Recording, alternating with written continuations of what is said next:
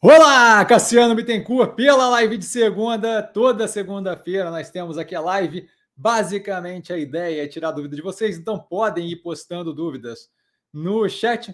Eu vou uma a uma, na ordem de chegada, tá? Então não tem preferência de ninguém nem nada, vocês vão colocando as dúvidas e eu vou acessando cada uma delas ali na ordem de chegadas. Não tem pergunta boba nem nada disso, então questionem o que vocês tiverem de dúvida com relação ao mercado financeiro tá? especialmente ações, é, que a gente vai levando justamente. Lembrando sempre, começar com um disclaimer, o que eu falo aqui nada mais é do que a minha opinião sobre investimento, a forma como eu invisto, não é de qualquer forma, modo em geral, indicação de compra ou venda de qualquer ativo do mercado financeiro. Sempre bom começar com uma apresentação, especialmente com gente nova entrando sempre. Tá? Então, meu nome é Cassiano Bittencourt, sou formado em economia pela Fundação Getúlio Vargas do Rio de Janeiro.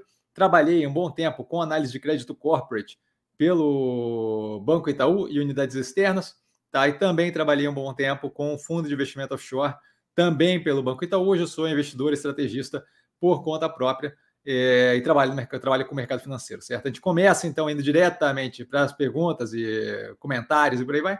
Dado que a gente tem aí duas horas, vão até as 10, quantas perguntas tiverem aí, tá? A gente começa com o Eterno Gabriel. É... Boa noite, Eterno Mestre. Boa noite a todos. Sempre super educado. Gabriel, boa noite. Mestre, hoje passando para compartilhar a ótima notícia que consegui meu primeiro estágio. Parabéns, moleque. De verdade, faria o. Mas eu não tenho aqui aquele, aquele, aquela aparelhagem de som. Tá? É, não podia deixar de compartilhar com os amigos do canal. Maravilha, fico super feliz. Parabéns para você. Nunca tive dúvida da sua capacidade, mas de qualquer forma, é, meus parabéns aí para você e que, que dê super certo o estágio.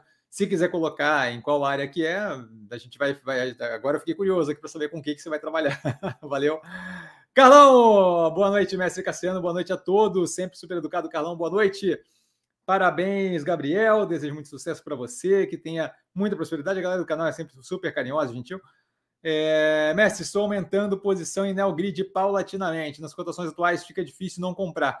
Você, se tivesse caixa, optaria por qual ativo? Então, eu teria que parar para olhar é, os ativos do portfólio. Eu sei que Neogrid é uma que está muito descontada versus o último preço pago. O último preço que eu paguei foi 1,71. Então, daria para dar uma, um aumento de posição agressivo. É possível que aconteça. A gente tem que ver justamente como é que fica é, liberação de caixa com outras teses é, maturando ou com liberação de caixa por algum outro motivo, dividendo, esse tipo de coisa. Tá? Mas, a princípio, ali cabe bastante. É, Alpargatas é outro ativo que eu comentei na análise, que saiu no canal já, várias análises, diga de passagem no canal já. É, comentei, é outro ativo ali que chama atenção para aumento agressivo de posição. Zemp é outra que eu estou para dar raquetada faz bastante tempo, e mesmo Guararapes, se não me engano, caiu consideravelmente abaixo do de um preço pago meu. Então também seria outra ali que, tá, que eu estou em vista.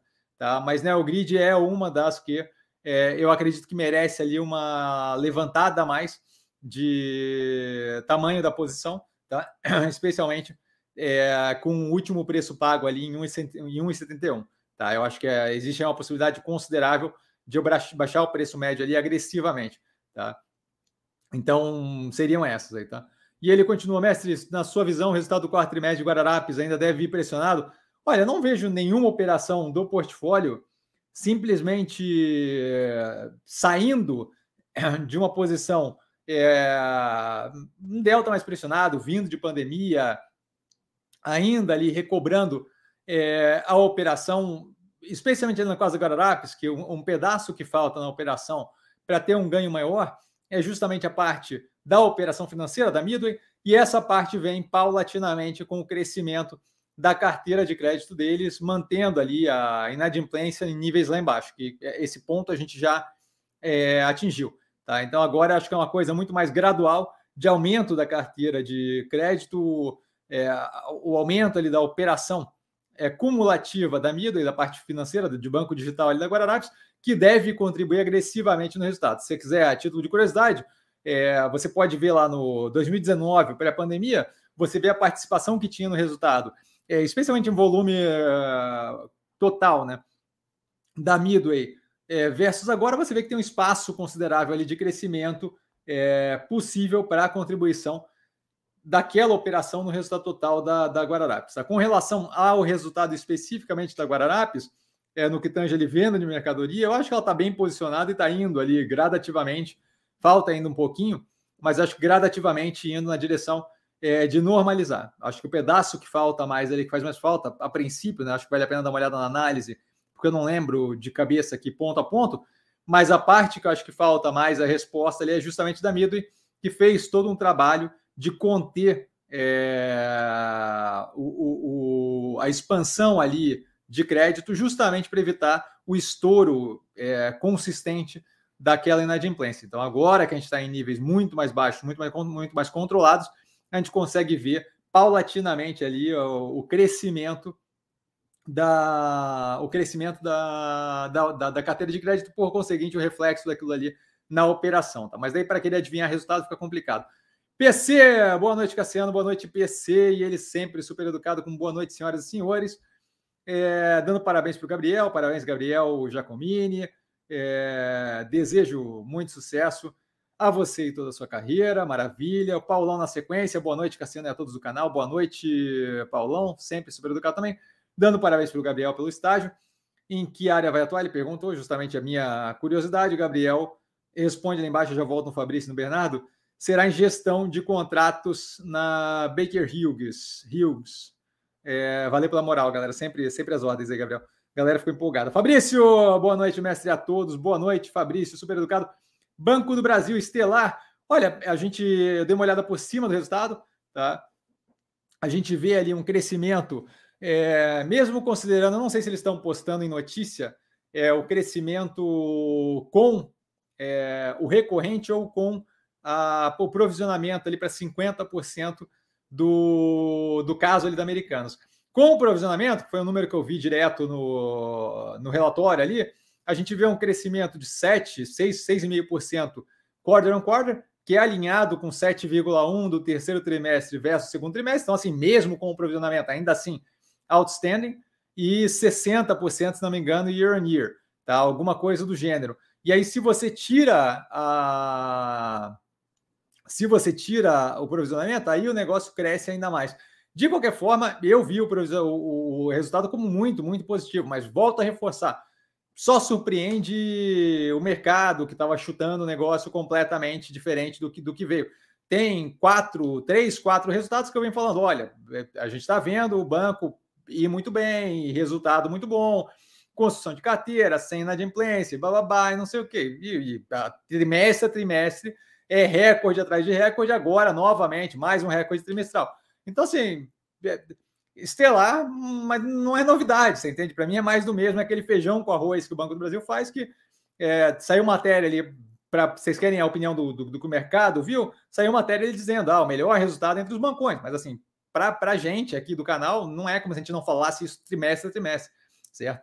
Ah, o comentário que eu fiz no último trimestre foi justamente que eles tinham revisado no, no segundo trimestre o guidance do lucro para cima, onde a ponta mais baixa do guidance novo era maior do que a ponta mais alta do, do guidance anterior, e eles fizeram de novo isso no terceiro trimestre. Então, assim, é, o que, que vocês estão esperando desse tipo de resultado, certo? Eu vejo novamente mais uma raquetada do Banco do Brasil, mas a gente está vendo isso há algum tempo já.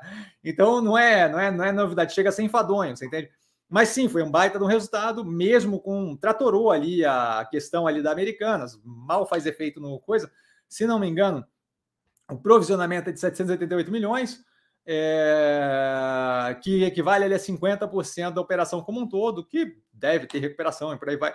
Então, assim, a, a, aliás, é, li uma matéria de, de, fonte dizendo que a Americanas vai mandar proposta para os bancos é, amanhã, amanhã não, quinta-feira, tá? Então, assim, não é algo que, que me preocupe, sim. Mais um resultado animal é, disparado, incomparável com Bradesco e Santander, e consideravelmente mais positivo é, no comparativo ali do que se tinha antes para o que se tem agora, é, trimestre contra trimestre, ano contra ano, do que o resultado do Itaú. Itaú veio com resultado bom, mas, mas assim, volto a reforçar, a minha opção para banco de grande porte no Brasil é o Banco do Brasil. Não vejo nenhum interesse em nenhuma outra operação.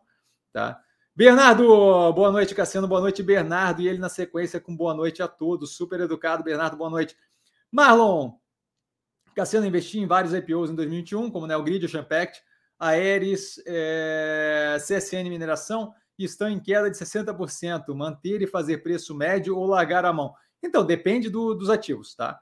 Se você olhar o canal, você vai ver que todos esses, sem exceção, têm análise do terceiro trimestre de 2022, ou seja, do trimestre anterior. O resultado da Aeres saiu agora, eu dei uma olhada por cima, a gente vê ali melhoria de margem operacional e aumento no prejuízo. Eu não vou aqui falar o que aconteceu com um ativo, porque eu não tenho. É, eu, eu, eu, quando o caso é mais, é mais apertado, assim, eu prefiro dar uma olhada a fundo, como, como o caso da Alpargatas, que tem portfólio, antes de emitir opinião, porque é, não, não dá. Quando, quando a operação está muito assim apertada, diferente, por exemplo, do Banco do Brasil, emitir opinião exige um aprofundamento maior ali do, do que está acontecendo e cada minúcia e cada detalhe do que está acontecendo ali dentro, certo? Então, com relação a Aeres, eu daria uma olhada no terceiro trimestre de 2022, que já está analisado no canal, tá? Extrapolaria, não é um ativo que eu tenho intenção. Com relação a CSN Mineração, tenho intenção no setor, mas devo fazer a entrada com mais espaço de tempo, que é o comentado nas operações de Gerdau, Uzi Minas é, e Vale do Rio Doce, tá? Vale. Não acho que CSN Mineração é, é, é o canal ali para entrada no, no, setor, tá? De modo que não acho que você consegue avaliar a coisa como um todo. Com relação a Neogrid e Ocean Pact, especialmente Ocean Pact, que eu acho que deve ser a, a, a menina dos olhos aqui do portfólio, quando eu olho os próximos períodos, aí eu acho que deve chamar muita atenção positivamente. É, não vejo problema de aumento de posição em nenhuma das duas. Tá? Mas assim, é, a questão de ter entrado em IPO ou não é interessante para a gente entender de onde você está vindo, mas não é uma questão relevante para a análise em si. Tá? A análise é feita operação a operação. É, calhou de você falar quatro operações aí que tem acompanhamento, duas delas no portfólio, né, o Grid Ocean Pact, é, duas delas não no portfólio, mas que tem a análise do terceiro trimestre de 2022 feito, tá? É, naquelas duas ali eu daria uma olhada na análise, aí é uma decisão é sua, eu não tenho interesse em nenhuma das duas. No caso específico da CNC Mineração, eu não acho que é apocalíptico, só acho que o, o tempo da, da da recobrada ali é consideravelmente maior pelo que foi citado na primeira análise que foi feita dela, de que a gente tinha todo um horizonte naquela época, a análise do IPO do canal fala isso, a gente tinha todo um horizonte onde você via é, arrefecimento econômico global e isso daí muito provavelmente afetar a precificação do ativo, dado que afetava justamente o bem principal dela. Ela basicamente extrai é, minério, isso daí tem um custo fixo, e no curto prazo o custo é basicamente fixo, e aí você tem a venda do produto final, que daí oscila com o preço da commodity. O preço da commodity bateu 200 dólares a, a tonelada, assim, então, então é, era um negócio que estava fora da casinha é, há algum tempo. Tá? Então, o caso do minério de ferro, do iron ore. É, de qualquer forma, aconselho a ver o, a análise da Aeres, porque é um pouco mais aprofundada e envolve um pouco mais de coisa. No caso da CSN Mineração, só não seria a minha escolha para atuar no setor especificamente, mas não acho que é propriamente um ativo que é problemático. Só durante todo esse período de arrefecimento econômico global, é, ela vai acompanhar esse movimento, certo? Que é o que a gente viu acontecer com a Vale, que a gente teve isso com os de Minas, com o Gerdau e por aí vai. Paulo, boa noite, Cassiano e demais investidores. Super educado, Paulo, boa noite. Cassiano, você está com a maioria das ações do portfólio com PM muito acima do preço atual. Vejo você muito tranquilo. Qual a sua perspectiva para. E ele é, é, educadamente avisa que continua para o portfólio. Abraço.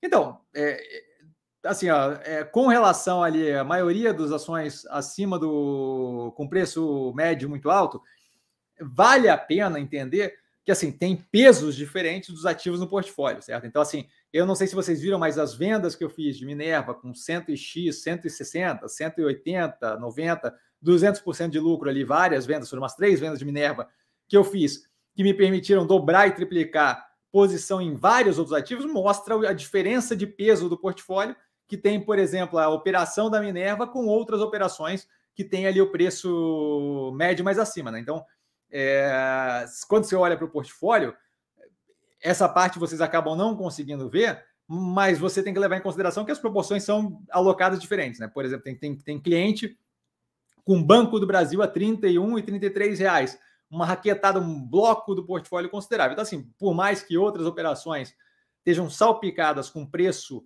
é, médio muito abaixo, para o portfólio como um todo, aquilo ali abre espaço para desalocação eventual de Banco do Brasil e alocação em outras. Então, é, é, essa parte aí é importante levar em consideração, porque é, esse, esse peso dos ativos no portfólio, a construção da forma que foi feita, faz bastante diferença. De forma que daqui a algum tempo, a gente vai ver, por exemplo, operações que cresceram agressivamente nesse período, como o Ocean Pact, por exemplo, é, vendo ela com preço muito acima, e aí outras operações com preço muito abaixo, e aí você vai me ver fazer o mesmo movimento de novo, de arrancar de Ocean Pact e realocar em operações que, nesse, que naquele próximo momento estarão sofrendo.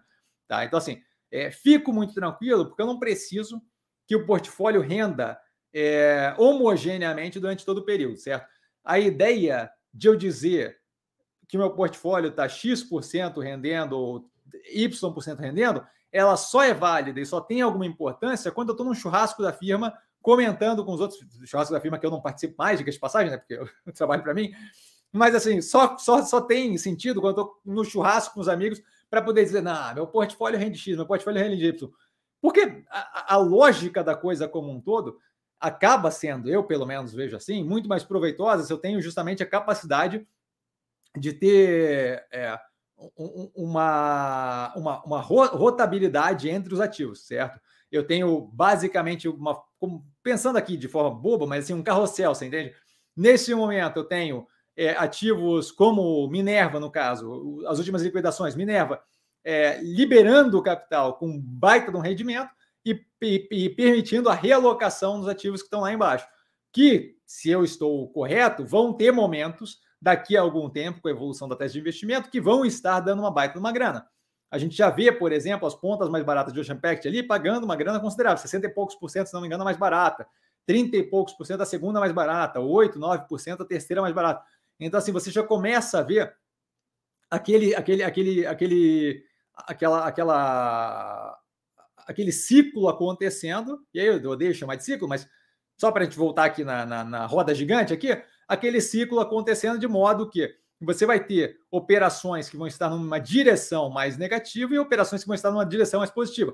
E essa rotatividade faz com que o seu portfólio não necessariamente esteja estourando, porque não é homogêneo todo mundo crescendo junto, certo? Eu estou justamente diversificando o risco, de modo que algumas vão reagir bem no momento que outras vão reagir mal, de modo que o portfólio, por exemplo, tem ativos que reagem positivamente a crescimento de dólar, a subida de dólar, ativos que reagem negativamente à subida de dólar, justamente esse balance, esse, esse, esse misturado, de modo que o portfólio como um todo, se você olhar consistentemente, a imagem vai parecer bem feia. A questão é justamente essa. A questão é que o acúmulo de capital médio e longo prazo em grande parte das vezes, vem justamente de eu ter ativos maturando em momentos diferentes. Porque se eu tenho todo mundo maturando junto, eu liquido o capital, vira tudo aquilo caixa, e eu não tenho opções propriamente para alocar, e eu tenho que ir atrás de outras opções. Quando eu tenho ativos maturando pela diversificação de risco em momentos diferentes, eu tenho é, a Pivida no começo de 2021, se não me engano, a Pivida liberando caixa e Vlau para ativos que estão lá embaixo. Ah, e Odontoprev liquidou também tempos atrás. Sai caixa lá para baixo. Mills, sai caixa lá para baixo. Taesa, sai caixa lá para baixo. Minerva é a mais recente, certo? Eu estou falando de outras para mostrar que isso aqui é um ciclo contínuo, tá? É, vai lá para baixo. Daqui a pouco, é, Odontoprev afundou de novo e voltamos a ter capital alocado Doutor Prévio. Essa é a graça do, do, do, negócio acontecendo. Mas durante esse período todo, enquanto a Pivida estava subindo 140 e tantos, 160 e tantos por cento, eu não lembro quanto é que, quanto é que era, você tinha outros ativos derretendo, que é justamente onde ia a alocação de capital. Se não me engano, Minerva na época estava bem abaixo, estava nos oito e pouco, alguma coisa assim, certo? Então, é, a, a, ideia da coisa como um todo é justamente essa, certo? É, a gente tinha pouco tempo atrás, é, Ocean Pact num preço médio lá perto dos 7, 8 reais, alguma coisa assim. Hoje o preço médio do Ocean Pact está em 3 e pouco. Por quê? 3 e pouco foi permitido pela liquidação de ativos que estavam lá em cima e a realocação em, em, Ocean Pact lá embaixo.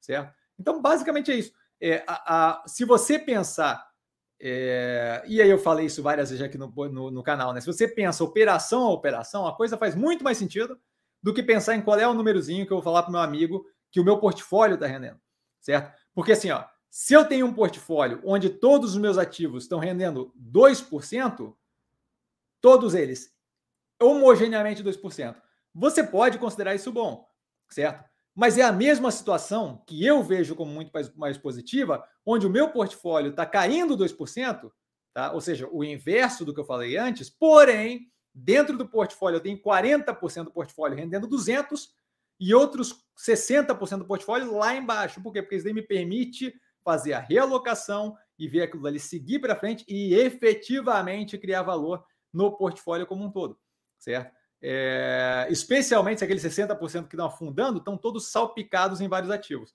certo? Então, assim, é, essa é a questão. Assim, eu penso o portfólio não como um bloco homogêneo de uma coisa só, o portfólio ali. É, tanto é que eu nem faço cálculo de quanto é que está oscilando o portfólio.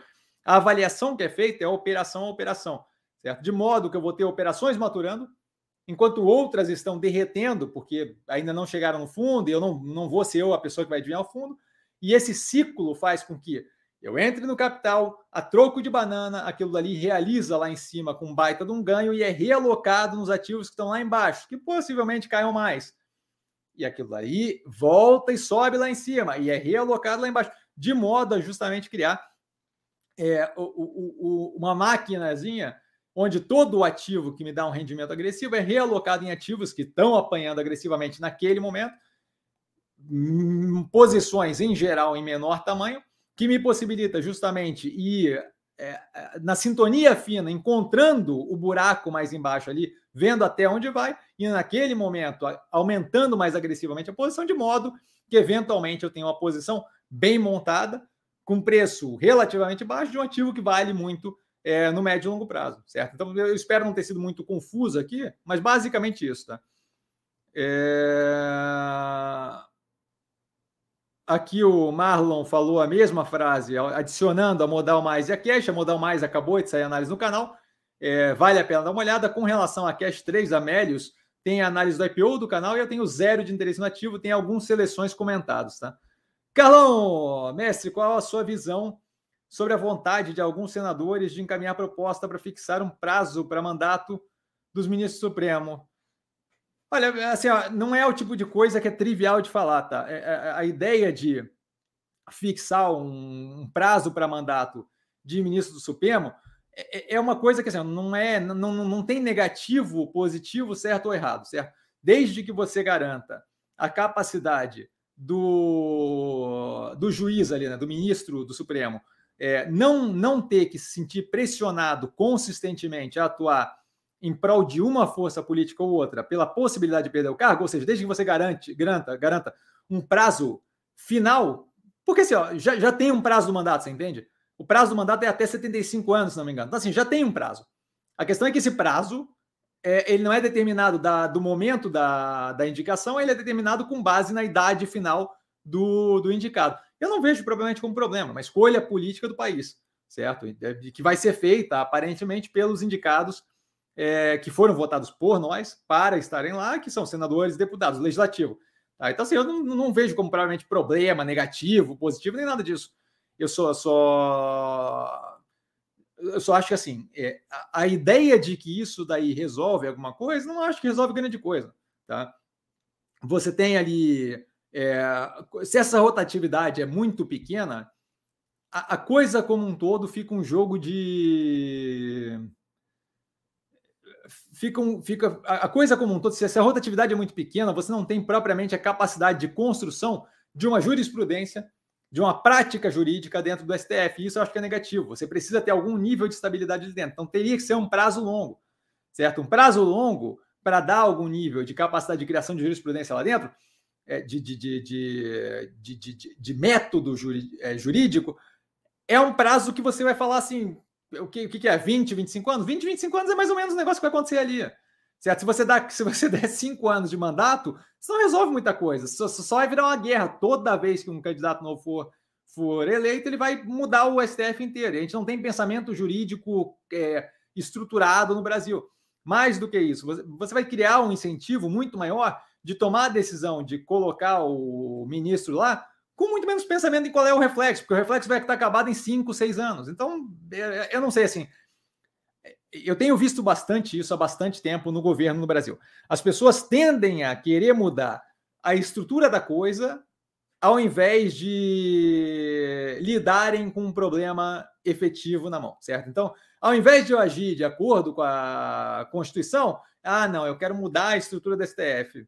Ao invés de eu agir de acordo com as questões econômicas que a gente está vivendo, não, acho que a gente tem que mudar a, a, meta de inflação e mudar o, a autonomia do Banco Central. Ao invés de eu agir de acordo com o momento global que a gente vive, com relação ao aquecimento global, não, não, acho que eu quero bater boca com grandes potências, porque eles poluíram até agora e eu é que não vou despoluir. Então, assim, é, é, é sempre o foco numa questão que é, não é bem responsabilidade minha. Não fui bem o que fiz, é a estrutura que é assim. Então, acho que é uma perda de tempo.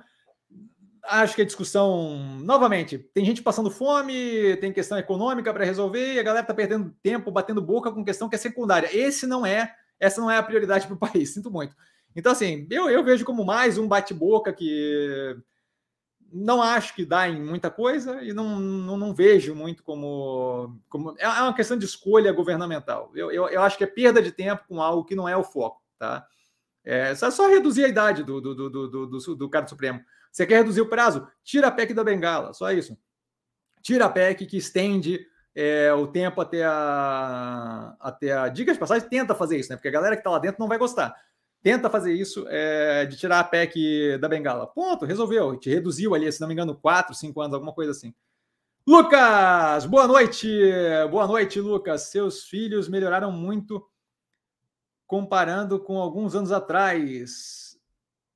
Seus filhos? Jesus. Já volta no mini box. É, você aprendeu sozinho? Teve ajuda de um profissional ou algum sobrinho que manja de ser youtuber. Ah, eu imagino que seja os vídeos. Opa, calma lá. Então, eu não. Com certeza, se você pega a primeira live, a live número um é simplesmente vergonhosa. É, não, fui fazendo, fui aprendendo, fui evoluindo. É, os primeiros, inclusive, não tinham edição. É, aí baixei um programinha tranquilo de edição, aprendi a usar rapidinho, comecei a fazer edição, e aí a coisa foi evoluindo e paulatinamente a gente foi lapidando pontinho a pontinho. Tá? E aí foi fazendo uma coisa mais estruturada, foi criando novos quadros, e aí, eventualmente, chegou nesse ponto hoje, onde toda temporada de balanço é análise direto, tem vídeo saindo direto, é, é estruturado a ponto de vocês conseguirem ter uma rotina do que vai acontecer no canal sem grande dúvida do que vai acontecer, certo? Qualquer pessoa aqui que, que acompanha o canal há mais de uma temporada de resultado vai saber exatamente como é que funciona sabe a época que eu começo a ficar mais tenso com análise, sabe a época que eu começo a trabalhar final de semana, seis análises por final de semana, mais um movimento da semana, e sabe como é que começa a acabar, e sabe como é que tem é, com relação a. Já vejo gente hoje em dia falando assim: ah, ó, isso daqui, esse evento aconteceu, pô, bobear tem um BEM no canal daqui a pouco. Por quê? Porque é, ficou algo bem estruturado agora, mas não tem nada a ver com um sobrinho, eu tenho duas sobrinhas, na verdade e elas devem super manjar desse tipo de coisa, mas acho que elas ainda são um pouco novas para conseguir. É, se bem que talvez não, cara, que eu nunca misturei elas no trabalho. Assim. Mas não foi nada disso, foi simplesmente evoluindo. Se você, inclusive, acompanhar, pega um vídeo a cada seis meses que você vai ver que o negócio vai evoluindo paulatinamente, devagarinho. Tá? Mini Box, boa noite a todos, super educado ou educada, nunca lembro, nunca sei. Marlon, boa noite para você, Mini Box. Boa noite, Cassiano. Investi em vários. Ah, de novo? Já, já, já, já foi essa aqui, já foi comentado, parceiro. Porfírio, boa noite, mestre a todos. Boa noite, Porfírio, super educado Porfírio, boa noite. Joel, boa noite a todos. Super educado Joel, boa noite. Mestre Cassiano, pode falar da Ocean Pact? Posso nada de novo, tá? Segue justamente o que foi é, comentado na análise anterior. Acabei de receber hoje, um pouco mais cedo, de, antes de entrar, uma hora antes de entrar na, na live, se não me engano, o e-mail com a data de divulgação de resultado. Então, já deve estar no site do RI, tá? Não lembro qual é a data, não, não vi. Tá? Mas basicamente segue o que foi comentado na análise do terceiro trimestre de 2022. Não tivemos nenhuma novidade nesse meio do período que pudesse causar algum tipo de uh, não, vamos reavaliar ou nada. É basicamente aquilo lá. Então, é, para saber como é que eu estou com relação ao Champact, é basicamente dar uma olhada no resultado, e aí a gente vai, justamente assim que sair o próximo, analisar o próximo resultado, o resultado do quarto trimestre de 2022. E ali a gente vai ter uma boa ideia, desculpa, de como seguimos para frente. Mas a princípio, zero preocupado, completamente tranquilo com, com o ativo, e é exatamente aquilo que foi dito na análise do terceiro trimestre. O fluxo de caixa não me incomoda, operação prejuízo líquido é, por causa de, de, de depreciação, que é contábil, não caixa, todo aquele blá blá blá de sempre que está explicado lá a fundo. A análise da Ocean Pact foi bem aprofundadinha nesse, nessa última análise, justamente para garantir a compreensão do que estava acontecendo, tá, Joel? Marcelão, muito boa noite, professor, muito boa noite, Marcelão. Quando o senhor pensa em longo prazo da economia, das teses, dos países, o senhor analisa demografia, e ele avisa educadamente, continua é, via algumas estimativas, algumas estimativas nas quais a China vai ter um problema de demografia em breve. Então, eles já tiveram a primeira redução de população em bastante tempo, em sei lá quantos anos, tá? É, que foi esse ano. Eu, eu não acho que esse tipo de avaliação, eu acho que assim, ter uma noção disso é uma coisa, tá? Mas efetivamente usar isso em análise mais aprofundada é complicado, porque esse tipo de efeito você vai ver acontecendo e efetivamente fazendo uma diferença mais agressiva em 50 anos, certo? Eu, eu assim, é, gostaria de estar aqui em 50 anos, mas assim, eu não estou escolhendo ativo agora com base na mudança do delta que vai afetar lá daqui a 50 anos para frente. Então, assim, eu não, eu não acho que propriamente esse tipo de coisa é, é, é muito relevante, sabe? A gente tem inúmeros fatores que afetam muito mais, é, de forma muito mais relevante, em, um, em prazos muito mais curtos, como, por exemplo, aquecimento global, que parece algo de bastante tempo, mas é algo que está afetando muito mais agressivamente no curto prazo, do que propriamente demografia. Assim. É, se, se, a gente tivesse algum tipo de estilo Handmaid's Tale, estilo é, Contos de Aya, se não me engano, acho em português a série, é, quando você tem algum nível de, sei lá, é, é, chamar de pandemia, mas assim, a, a, infertilidade alastrada, aí você começa a pensar nisso porque ele tem efeito de curto prazo. Agora, o movimento natural de redução demográfica por causa de é, políticas sociais que foram feitas tempos atrás, se você olhar a época que foi feita a política até a coisa reagir, e a hora que eles tentaram virar ao contrário, até a coisa reagir e não está reagindo, você vai ver que assim são, é, é, é uma questão de muito tempo e que tem alguma influência na, na, na, na, coisa como um todo, mas assim, é uma influência quando você pensa 100 anos à frente, não quando você pensa 5, 10 anos, tá? Então, não levo isso em consideração, tá? Eu acompanho, acho que é interessante saber, acho que é importante saber, mas não é o tipo de coisa que afeta diretamente no curto prazo as, as, as teses, tá? Marlon, IPO é furada, mestre? Acho que errei a mão é, de ir muito fundo nos IPOs. Não acho que tem qualquer relação de IPO ser furada, tá? É, inclusive, tem, não sei se são seleções ou se é um BEM, que eu comento isso, a questão assim, a, a ideia de que é, aquele, aquele tipo de operação, você olha, por exemplo, a operação da Mipar foi, foi bem positiva. A operação da Mipar eu liquidei um pedaço de 67 reais, se não me engano, certo? E foi o IPO foi, foi 22, 20, alguma coisa assim. É, então, assim, a, a ideia de que aquele processo é por si só negativo ou positivo não faz sentido, certo? Aquilo ali é um processo de captação feito pelas empresas, justamente visando poder financiar algum tipo de coisa, seja saída de sócio, seja expansão da operação, seja investimento em desenvolvimento, seja expansão geográfica, qualquer coisa, tá? É, mas basicamente a ideia é aquilo ali é uma captação. É como, é, é como dizer assim: ah, a empresa que toma empréstimo é furada. Não é, não existe, não, não, não se avalia com essa base, entende? Então, assim, o processo de IPO é pura e simplesmente um processo de captação de fundos através de colocação de sociedade a mercado. Tá? Então, aquilo dele por si só tem zero de relação. A questão é o quê? Os IPOs que você falou ali são IPOs que foram feitos num período que veio é, seguido de pressão inflacionária e, por conseguinte, subida de juros mais agressiva no planeta como um todo. E aí, junto disso, você tem toda aquela galera papagaio de pirata que não sabe o que está falando e é, cavaleiro do apocalipse, que coloca a situação como se fosse afundar o mundo, certo? E aí você tem a pressão desse tipo de retórica sendo jogada no mercado, assim como tem o Lula falando asneira e pressionando o mercado, quando você tem um monte de tuiteiro e papagaio de pirata falando asneira de que a Evergrande vai quebrar o planeta, de que a, a, vai ser a pior recessão dos Estados Unidos em, em trocentos anos, voltamos à década de. Vai ser como na década de 70 nos Estados Unidos. Esse, esse tipo de asneira acaba afetando uma cacetada de investidor que acaba tirando um pedaço considerável do capital do mercado. E aí você tem um efeito retroalimentado que acaba afundando o preço dos ativos. a, a, o momento que a gente vive é bem de aumento de CPF na bolsa, o que faz com que muito mais gente, que é um delta mais influenciável do que profissionais de finanças, gente normal, assim, que é engenheiro, médico, faxineira e por aí vai, é, economistas, é, gente normal, sabe? É, que está no mercado, que acaba sendo influenciado por esse tipo de coisa, que acaba fazendo algum movimento no mercado, fica frustrado com a bolsa, por aí vai. Então, eu acho que é muito mais a questão do momento que esses IPOs entraram do que propriamente é, IPO ser furado ou não. Você tem é, exemplos e mais exemplos aí de IPO que não, não, não tiveram provavelmente um movimento negativo. Se você olhar especialmente, é, porque assim, olhar IPO e falar caíram nesse período, se você olhar o resto do mercado, você vai ver que tá uma cacetada de, de ativo caiu nesse período. Certo? Então, assim, não é propriamente a, a questão do IPO. É, é para ter uma noção ali do que se está falando e do quanto a culpa é da operação não, você teria que separar, né? Teria que ter um double blind studies. E se você pegar outros ativos que não fizeram IPO nessa mesma época, você vai ver que tem um monte de ativo que derreteu violentamente. Não é propriamente a questão da operação. Tá? Então, não acho que tem qualquer relação com o IPO ou não.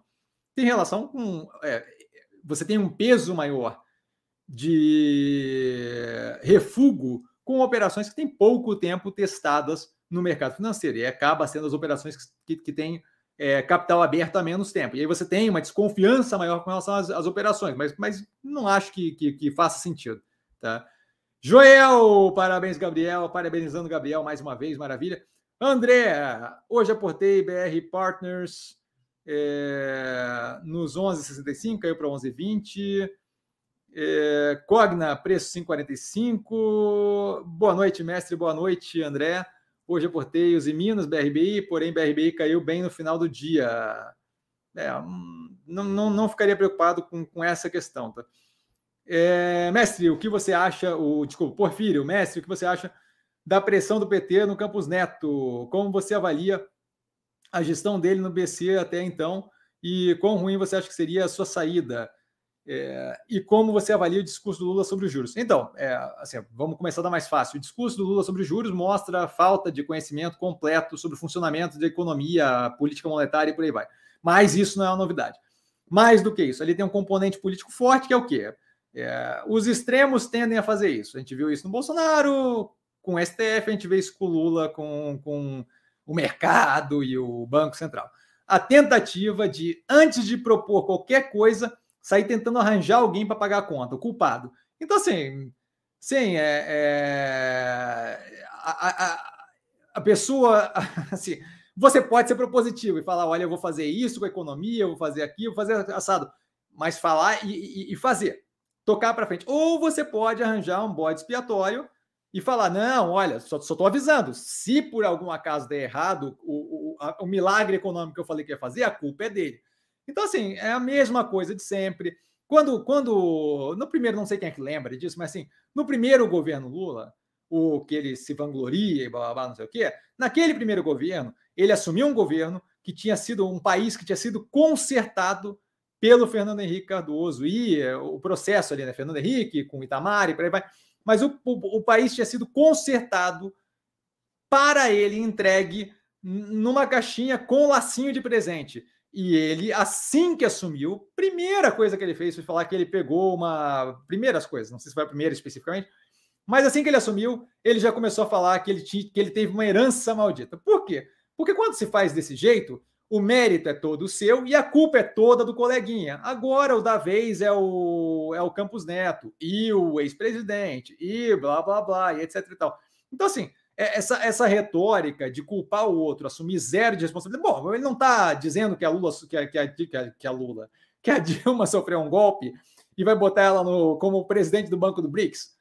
Pô, assim, ó, é, é, claramente a capacidade de autocrítica é zero, tá? E aquilo ali é, é, é, é a mesma história do, do, outro extremo, é o extremo. O extremo é uma, é uma jossa por causa disso, porque não tem autocrítica nenhuma, é a mesma asneira de sempre sendo falada, repetida 350 mil vezes faz zero de sentido. Então, essa parte, com relação ao que fala dos juros, não faz nenhum sentido, certo? Ah, mas assim, daí para perder tempo, batendo boca, e ai, você não está entendendo o que é isso? Não adianta provar. A, a pedalada fiscal na Caixa Econômica, a coisa mais óbvia, é matemática, tem a conta na Caixa Econômica. Não é difícil de ver. Mas, assim, durante aquela época, eu, ainda muito ingênuo, tentava debater, explicar e mostrar matematicamente, não adianta. A hora que você mostra matematicamente, a pessoa pira. Tá? Então não, não resolve nada. É, com relação à saída do, do Campos Neto da gestão do BC, eu não vejo como provável, nem provável, vejo como muito dificilmente possível. Tá? Não acho que o Congresso tem estímulo para fazer algo assim, é o Congresso que tem que tirar.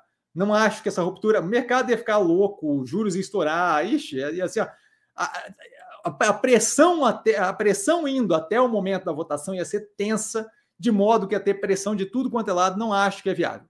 Tá? E aí, com relação à pressão em si, que é colocada sobre o Campos Neto, eu volto a reforçar, é a mesma asneira de sempre. É, assim, ó, quando você tem um agente racional e aquele agente racional fala é, negativamente de um, de, um, de um componente das instituições, você para para ouvir, e aí você debate, e aí vocês chegam num, num, numa compreensão do que cada um pensa. Mas o que o PT faz não é propriamente agir de forma racional, certo? A ideia toda de ficar batendo na tecla de que foi um golpe retirar a Dilma do governo é, é, é aquele nível de racional que vem, certo? Então, assim, é, é, é negação constante, é vida em Nárnia, de modo que essas coisas vão continuar acontecendo. Tá? Mas isso é clássico, qualquer governo extremo vai ter isso. É a mesma coisa do. É a mesma, mesma jossa do Bolsonaro que vai falando que o, que o STF estava atacando ele contra a Constituição, que ele não queria fazer nada, mas ele ia ter que tomar uma atitude. Ah, por favor, sério, cresce. Então, assim, esse tipo de coisa acontece quando é líder populista de esquerda ou de direita, tá? Então, assim, não tem muito o que fazer. Acho que. Acho não. A, a ideia toda ali da crítica com relação à juros é uma asneira violenta, tá? Não faz qualquer sentido. Mas aí eu acho que não tem nenhum efeito. É a questão de vontade política e viabilidade, capacidade de viabilizar aquilo. Então, assim, assim como a gente não viu no governo passado a capacidade de viabilizar, de fato, tomar alguma atitude contra a STF, eu não vejo nesse governo a capacidade de viabilizar metade das, das, das, abobrinhas que são faladas, sabe? E é, e é esse o lance. A, a, a, a graça para a gente é isso: é, é, é, ter um governo levemente menos capaz de fazer é, quando extrapola o pensamento da lógica básica de, de economia, de, de, noção, de bom senso. Tá? Então, assim, não, ve, não, não, não vejo chance disso daí de fato se virar um problema de verdade. Tá? Acho que é muita retórica naquela mesma base de, olha, é, tentar arranjar um culpado, certo? Não assumir responsabilidade pelas coisas, que é o clássico do clássico do clássico. Foi assim. O, o, o, desastre econômico no governo Dilma não foi culpa da Dilma, não tem nada a ver com ela. Foi o mundo que afundou e ela, por acaso, vivia no mundo. Ah, por favor, cresce. É, não, não, não dá, esse tipo de coisa não dá. Tá. André, boa noite, mestre. Né? O grid PM nas alturas, 567, Cogna também. Qual das duas baixaria o primeiro preço médio? Então, eu, eu não vejo esse tipo de coisa, não se toma esse tipo de decisão, como falado hoje. É, esse tipo de decisão não se toma com base é, no vácuo, assim, não se toma sem conhecer o portfólio. Tá? Então, eu, primeiramente, acho que vale a pena é, distribuir o capital, pulverizar o máximo de ativos possíveis, não à toa. Estou com 30 ativos no, no portfólio, tá? E aí, assim, a questão de a questão ali não é o, preço médio pura e simplesmente, certo? É, é, quanto de alocação tem daqueles ativos na carteira, certo? É o quão alocado se está em educação, além de COG, nesse tipo de decisão não se toma assim, tá? Não é pegar dois ativos da carteira, comparar e falar qual deles você compra mais, tá? E aí continua, Messi, qual o percentual de Ocean Pact na carteira? Chega a 7, 8%? Eu não sei dizer quanto é que tem, porque eu não fico medindo isso. Como eu disse, eu penso é, operação a operação, é, mas é um percentual consideravelmente alto hoje em dia, mas não, não, não, sei de cabeça. Tá? É, talvez a quinta maior operação, quarta maior operação, alguma coisa do gênero. Tá? Mas não saberia dizer de cabeça. Volto a reforçar. Penso operação a operação. Tá? Eu não paro para ficar vendo, ah, é X%. De qualquer forma, a pergunta que responde, acho que aqui é assim, ó, eu estaria tranquilo hoje ter 50% do portfólio no Ocean Pact. Não, não, não me afetaria negativamente no psicológico, estaria bem tranquilo. Edson, boa noite, boa noite, Edson. É, o que acha de uma carteira com quatro ações, dois FIIs? Assim controlo melhor. Acha que carteira é pequena ou posso começar dessa forma o processo de acumulação? Eu, eu acho que a carteira é pouco variada. É, eu não sei quais, quais são as quatro ações, porque faz bastante diferença. Se tiver Guararapes, Via, é, Magazine Luiza e Renner, eu ia ficar um pouco preocupado, porque é bem, bem vinculado a varejo. Tá? Dois fundos de investimento imobiliários, eu tenho zero de interesse em fundo de investimento imobiliário, então não teria na minha carteira. Tá? É, e acho que é mais, mais relevante do que quatro ações e dois fundos de investimento imobiliário, é o que, que você vai botar aí dentro. Certo? Porque quatro, as quatro ações, eu consigo te dar quatro ações que são lixo, que eu não tocaria com uma vara de 10 metros, e eu consigo te dar quatro ações que eu acho que estão muito descontadas e que têm um potencial de crescimento. São quatro ações iguais, mas um resultado acho que vai ser terrível, outro resultado acho que vai ser bem positivo. Tá? Então, é, o foco não é tanto em quantos ativos você tem na carteira, o foco é em quais ativos você tem na carteira. E fundo de investimento imobiliário eu tenho zero de interesse, é comentado nos seleções aí. É, se não me engano, o nome dos seleções é o que você acha de, de, de FII, né, de fundo de investimento imobiliário. Então, acho que assim, é, o ponto não é quantos ativos, é quais os ativos. Tá? E essa escolha aí tem no portfólio ali tem uma cacetada de ativo bem interessante para tomar como base esse tipo de coisa. Faria, optaria por mais diversificação. Tá? Augusto, boa noite, Cassiano, boa noite, Augusto. Tenho oito ativos do portfólio, é, Neogrid com preço médio de 3,07, diversificar puxar médio em Neogrid muito descontada. Eu, como dito, prefiro diversificar. No meu caso, obviamente, eu preferi diversificar. Estou com 30 ativos no portfólio, então, assim, toda a chance que tinha de abrir um pouco mais para pulverizar um pouco mais o capital nesse momento que a gente vive, eu vejo como mais interessante. Tá? Então, é, escolha, como sempre, muito pessoal. Eu, obviamente, pelo que eu tenho tomado de atitude, é pulverizar, certo? Eu, quando tinha oito, tive nove, tive dez, tive treze, tive dezesseis, tive vinte, tive vinte e cinco e eventualmente cheguei nos 30. Hoje eu estou com 30 ativos no portfólio. Eu, obviamente, prefiro diversificar, tá? Pulverizar. Vanessinha, nossa rainha de bateria. Boa noite, Cassiano e colegas investidores. Salve, mestre. Super educada como sempre. Boa noite, Vanessinha. De pronto, like dado. Bora dar like, pessoal. Bora lá. Ela aliciando as pessoas. dá like. André, vamos dar like para o mestre Cassiano. Obrigado, André, também aliciando, junto com a Vanessinha. Marlon, mestre vendeiro, que subiu muito investindo caiu. Não estaria podando as flores e regando as ervas daninhas, como diria Buffett. Eu não sei se ele diz isso efetivamente, se é uma lenda ou se isso é uma lenda urbana, é... mas assim, ele que diga o que ele quiser. É, eu não sei, assim, é quando, quando se, se, se, se, o que você está alocando capital é erva daninha, são ativos de má qualidade, com certeza.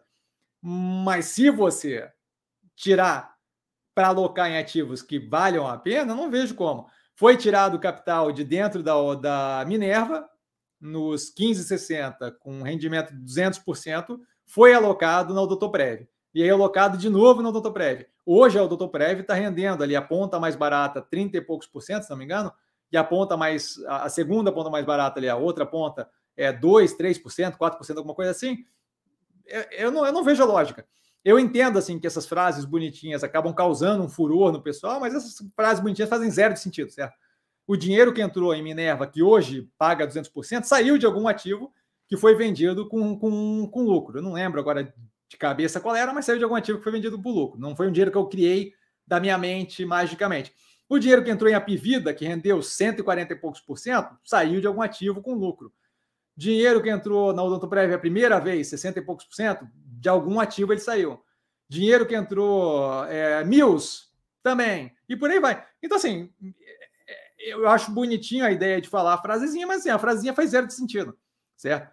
É, é, é, é, engraçado que essa lógica aí do podar a flor e regar a erva daninha vai justamente contra aquela frase mais básica do, da Bolsa de Valores, que é o quê? Vender na alta e comprar na baixa. A ideia não é essa. Então, você assim, não entendo qual é a. Assim, ó, as frases bonitinhas, elas não podem ser mutuamente excludentes com o básico do mercado financeiro, certo? O básico do mercado financeiro é comprar na baixa, pelo menos com ganho de capital, é comprar na baixa e vender na alta, certo? Essa é a ideia.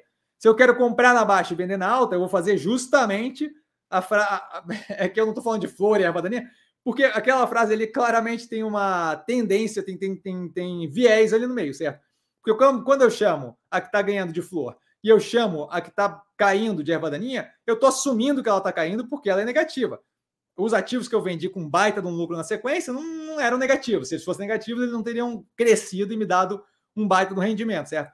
Então, assim, eu, eu, eu cuidaria violentamente com é, dito popular do mercado financeiro, que a galera acha que o oh, grande sabedoria rima, pô, rima, se rima deve, deve, deve fazer sentido.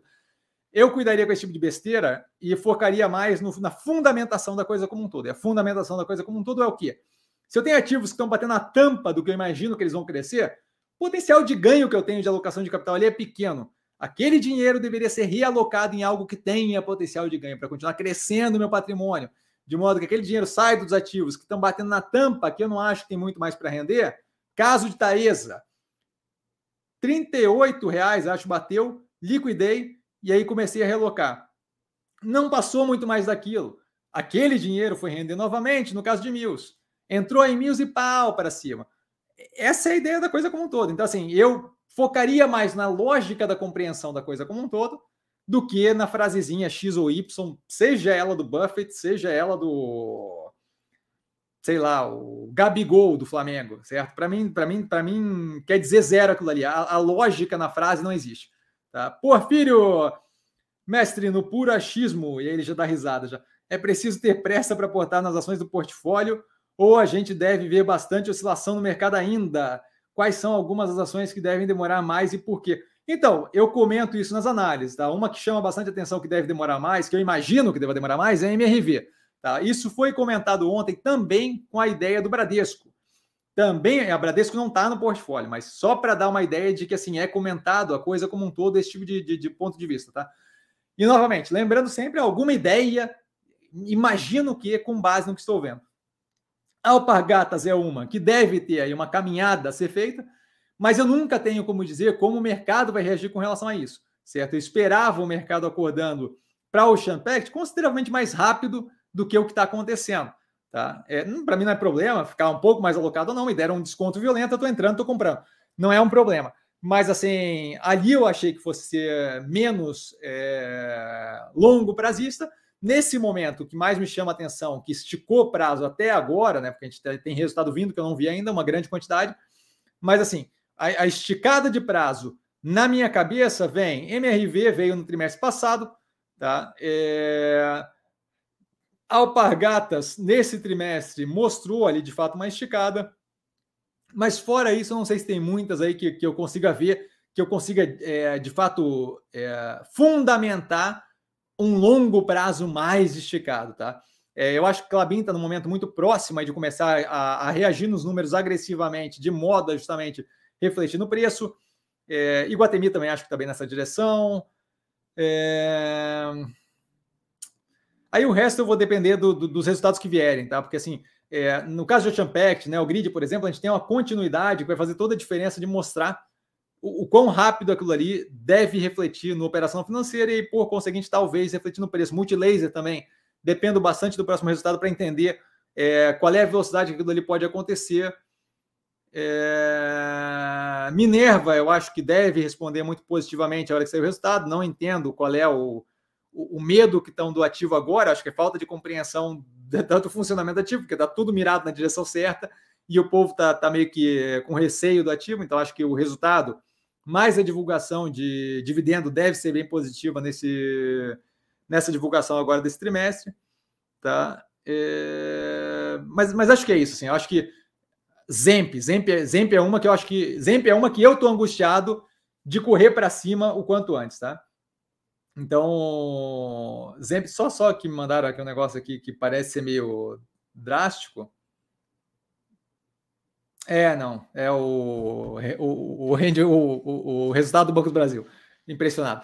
De qualquer forma, é, espero ter sido claro, tá, Porfírio? Então, não tem pressa de sair entrando em todas. Quando tiver dúvida pontual, não tem problema vir falar comigo. Em geral, eu deixo demonstrado nas análises o como eu acho que está reagindo mais ou menos agressivamente, tá? Que me chama a atenção, que estica o prazo, que eu consigo ver claramente, que ainda não, não depende desse resultado, né? O grid e o Champagne, por exemplo, depende desse resultado. Mas que eu consigo ver claramente, Alpargatas e MRV deve ter um prazo, eu não teria pressa para alocar ali correndo, tá? Mas deve ter um prazo maior. Mas são ativos ali que continuam na mesma ideia, é só que estica-se o momento quando eu vejo, é, tanto nos dois casos, todo, todo um trabalho para lidar com, no caso da Alpargatas, as escolhas que foram feitas foram mais problemáticas, no caso da MRV, o, o momento setorial que a gente vive. Tá? Vanessinha, parabéns, Gabriel Giacomini. É, muitas oportunidades, aprendizados, sucesso para você. A galera toda muito educada, né, cara? Azef, cheguei, estou viajando, vim para um rancho de pesca e os pernilongos estão vendo a live comigo. Eu estaria no inferno, cara. Deus do céu, os mosquitos me, acabam comigo, você não, você não tem ideia. É, maravilha, fico feliz e me sinto honrado que você está num rancho de pesca e ainda assim escolhe assistir a live de fato. É, fico honradíssimo. Vanessinha, mestre, poderia comentar sobre Boa Vista? Quais seriam os próximos passos? Os próximos passos são assim: à medida que a coisa for andando, a corretora vai dar é, a opção de escolha dos ativos que podem escolher, que são aquelas três opções que eles dão no fato relevante. Aí as opções estão explicadas mais a fundo no fato relevante. O que, que eu faria? Tá? E é o que eu vou fazer, tá? A princípio, a opção default, a opção que é de cara, caso você não faça nada, a opção que é de cara é a opção onde você recebe R$ reais por cada ação, vai embora e ponto, acabou. Tá? Porém, entretanto, todavia, só para garantir, eu entraria em contato com a corretora, por quê? Porque a, a, a operacionalização desse processo de conversão e bababá, não sei o quê, é feito diferente de corretora para corretora. Então, eu sempre gosto de entrar em contato com eles, falar com eles: olha, é, vem cá, está acontecendo isso daqui, qual é o dia que eu tenho que fazer, até que dia eu tenho que fazer. Geralmente, é que nem IPO, sabe, que muda de corretora para corretora. Geralmente tem um formulário que você preenche, coloca o que você quer fazer, a opção. Cada corretora faz o formulário de forma diferente. Basicamente, eu entraria em contato com a corretora e perguntaria: vem cá, você já tem aí o prazo da Boa Vista? Eu já posso responder? Eu já posso fazer minha escolha? Que dia que vai ser isso? Como é que vocês vão avisar por, por e-mail? Não vão? Porque é, é um processo que, cada vez que acontece um negócio desse, é um processo único, você entende? Não é um processo padrão. E aí, cada corretora age da forma diferente. Eles têm alguns dados que eles precisam, mas a forma com que eles lidam com o cliente é, é, é diferente para cada uma. Tá? Então, eu entraria em contato com a corretora justamente para entender é, qual é o dia que eles têm e tal, porque eu não lembro se tem prazo no fato relevante. Tá? Eu não, não cheguei a ver isso. Por quê? Porque eu sempre entro direto em contato com a corretora. Tá? Eu não falei com a minha ainda, tá? mas de qualquer forma é, eu faria isso. É possível que tenha uma troca de título e Boa Vista suma do portfólio e, a, e, e apareçam as novas operações ali, tá? Mas é importante que você faça isso antes, se você tiver interesse de alguma das duas opções que não são a do recebimento dos oito reais. Espero ter sido claro, tá? Orivaldo, boa noite, grato pelas orientações. Boa noite, Orivaldo, sempre às ordens. Luciano, boa noite, Cassiano, boa noite a todos. Super educado, Luciano, boa noite. E ele manda um live long and prosper. Azef, Banco do Brasil mais próximo da maturação depois desse resultado. Vamos ver qual é o, ref, o reflexo no preço do ativo. Tá, eu já comentei aqui, eu não tenho nenhum problema de falar quando eu tenho uma clareza desse tipo de coisa. Tá? Antes dos 50 reais, não tem liquidação que sai de mim ali. Tá? Então, assim, é, estamos ali no, perto dos 40, eu não sei se fechamos acima ou abaixo, mas imagino que um pouco abaixo, é, mas estamos ali perto dos 40, eu não tenho qualquer interesse em liquidar nada ali antes dos 50 reais, tá? Simples assim. Então, assim, se o mercado perceber, e agora fica difícil não perceber, porque assim, tira, o Itaú ainda foi ok, mas o resto todo foi um buraco de banco de grande porte, certo? Então, assim, se você ainda não consegue ver o porquê que você deveria escolher o Banco do Brasil, eu não consigo ajudar, certo? Mas, assim, se aquilo dali, dependendo do reflexo que aquilo ali tem no preço do ativo no mercado, aí sim a gente começa a chegar perto de uma maturação, tá? Eu acho, eu vejo espaço tranquilo para o banco atingir é, 55, 57, sem, sem, sem grandes problemas, 57 reais o ativo, tá? A, cada ação ali do Banco do Brasil.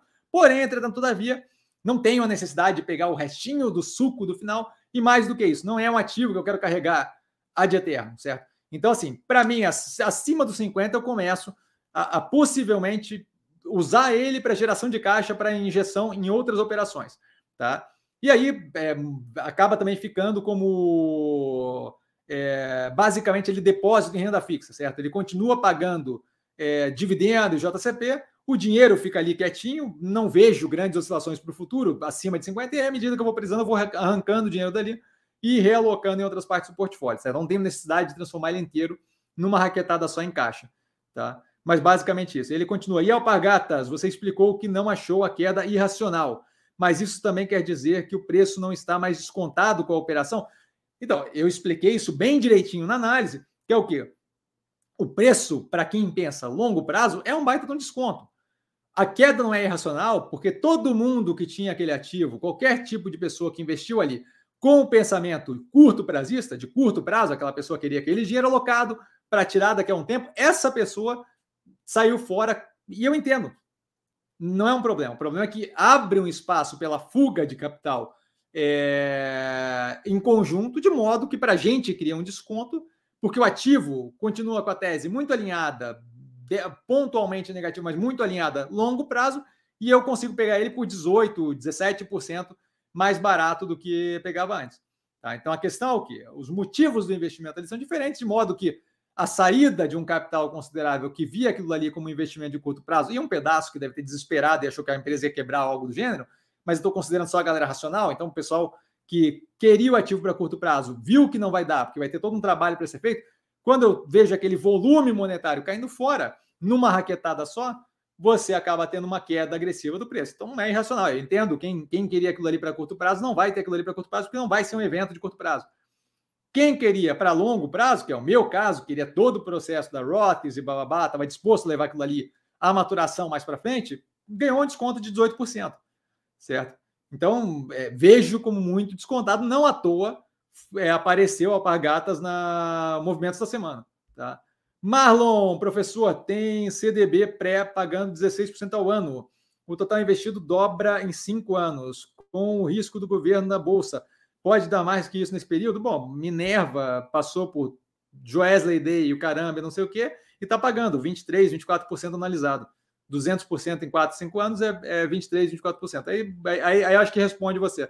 Então, assim, é, a ideia de eu ter um fixo de 16% ao ano e saber que vai pingar na minha conta não quer dizer que é melhor do que investir meu capital separado, certo? Se eu pegar aqui é, o ganho anualizado dos, das últimas liquidações do portfólio, só para dar uma ideia, tá? Eu não vou abrir aqui porque vai aparecer um montante financeiro, mas só para dar uma ideia, é, quando eu pego a ponta mais barata de Boa Vista, 185% analisado.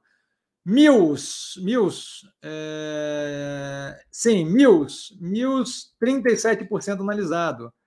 Aí Minerva com 23, é, que mais aqui? Uma coisa diferente aqui. É, Odontoprev, a última vez, com 28. É, mosaico de curto prazinho, não. Cadê? Teve um movimento aí com o Champact tempos atrás, 13.166% analisado, mas não, não, conta, isso daqui foi uma venda de curtíssimo, curtíssimo prazo, a ponta mais barata. É, Santos Brasil, cadê Santos Brasil?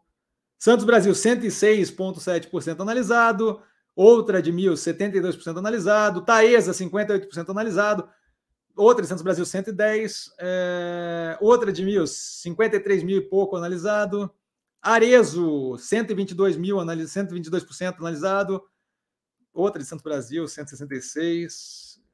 Banco do Brasil, tempos atrás, 135% analisado. Burger King, tempos atrás, 87% analisado. E por aí vai. Tá? Então, assim, é, essa é a questão. O fato de eu ter ali 16% ao ano e ter garantido isso, não quer dizer que a minha operação, que hoje me rende 60% negativo, não vai me dar anualizado daqui a um bom tempo uma marketada muito melhor do que essa. Então, eu não tenho qualquer interesse em renda fixa. Tá? É a certeza de não passar desses 16%. Como você viu ali pela lista que eu fiz, não é como se fosse uma dificuldade para mim passar dos 16%, certo? Eu, eu, não, eu não lembro ali é, a última operação que eu tive, talvez tenha sido Camil, tempos atrás, que foi a última operação que eu tive que não bateu renda fixa, tá? É, Silvio Park, é, boa noite, professor, boa noite. Um privilégio estar aqui na live. Estou montando posição em Ocean Pact Cogna. O privilégio é todo meu de ter você aqui. É, fico feliz que tenha aparecido. Professor, qual a sua expectativa para Cogna? Então, acho que vale a pena dar uma olhada na análise do canal, tá? Mas basicamente, a gente tem ali é, acho que vale a pena dar uma olhada, inclusive, na primeira análise que eu fiz do canal, antes de comprar o ativo, onde eu coloco justamente os pilares que eu precisava para entrar na operação. Tá? Então, a capacidade da operação de sobreviver esse rolo todo, operacionalmente, está sólida. Eu não lembro exatamente os três, quatro pilares, tá? mas a capacidade de operar no negócio dela comercialmente, e ela prova paulatinamente que ela tem tudo isso. Hoje em dia, mais relevante para observação, a capacidade de manutenção da alavancagem constante e geração de caixa pós-investimento agressivo todo trimestre, com a melhoria das partes específicas da operação, como faturamento da. Agora me fugiu o nome da faculdade. Faturamento da Anhanguera, tá? É a Anhanguera, né? Acho que é a Anhanguera. Bom, mas, mas uma, talvez a Anhanguera não. É... Não é Anguera, outra. Não lembro o nome da faculdade do negócio, cara. Pô, é, é dose. Quando o cara chega nesse nível da análise é porque, é porque não tem mais o que fazer. Bom, a faculdade ali, agora me fugiu, me fugiu mesmo. Não, a, ah, era o nome da, da, da empresa antes. Jesus. Ah, senhora, vou ter que pegar aqui, porque não dá para ficar assim. É, Croton, Croton, Croton, foi, voltou aqui. A Croton, né? Anguera, Anguera é outra, outra operação. A Croton, a Croton crescendo consistentemente, por aí vai.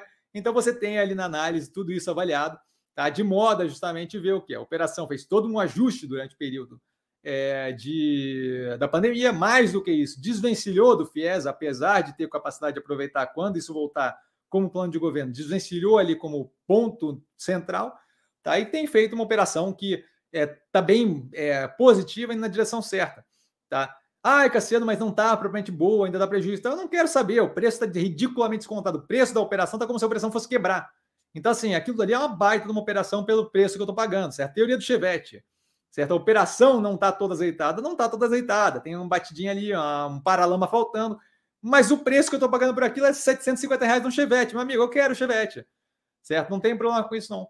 É, então, basicamente isso. Gosto bastante da operação, acho que vale a pena dar uma olhada nas análises do canal, todas elas, tá? E você vê o racional evoluindo trimestre a trimestre.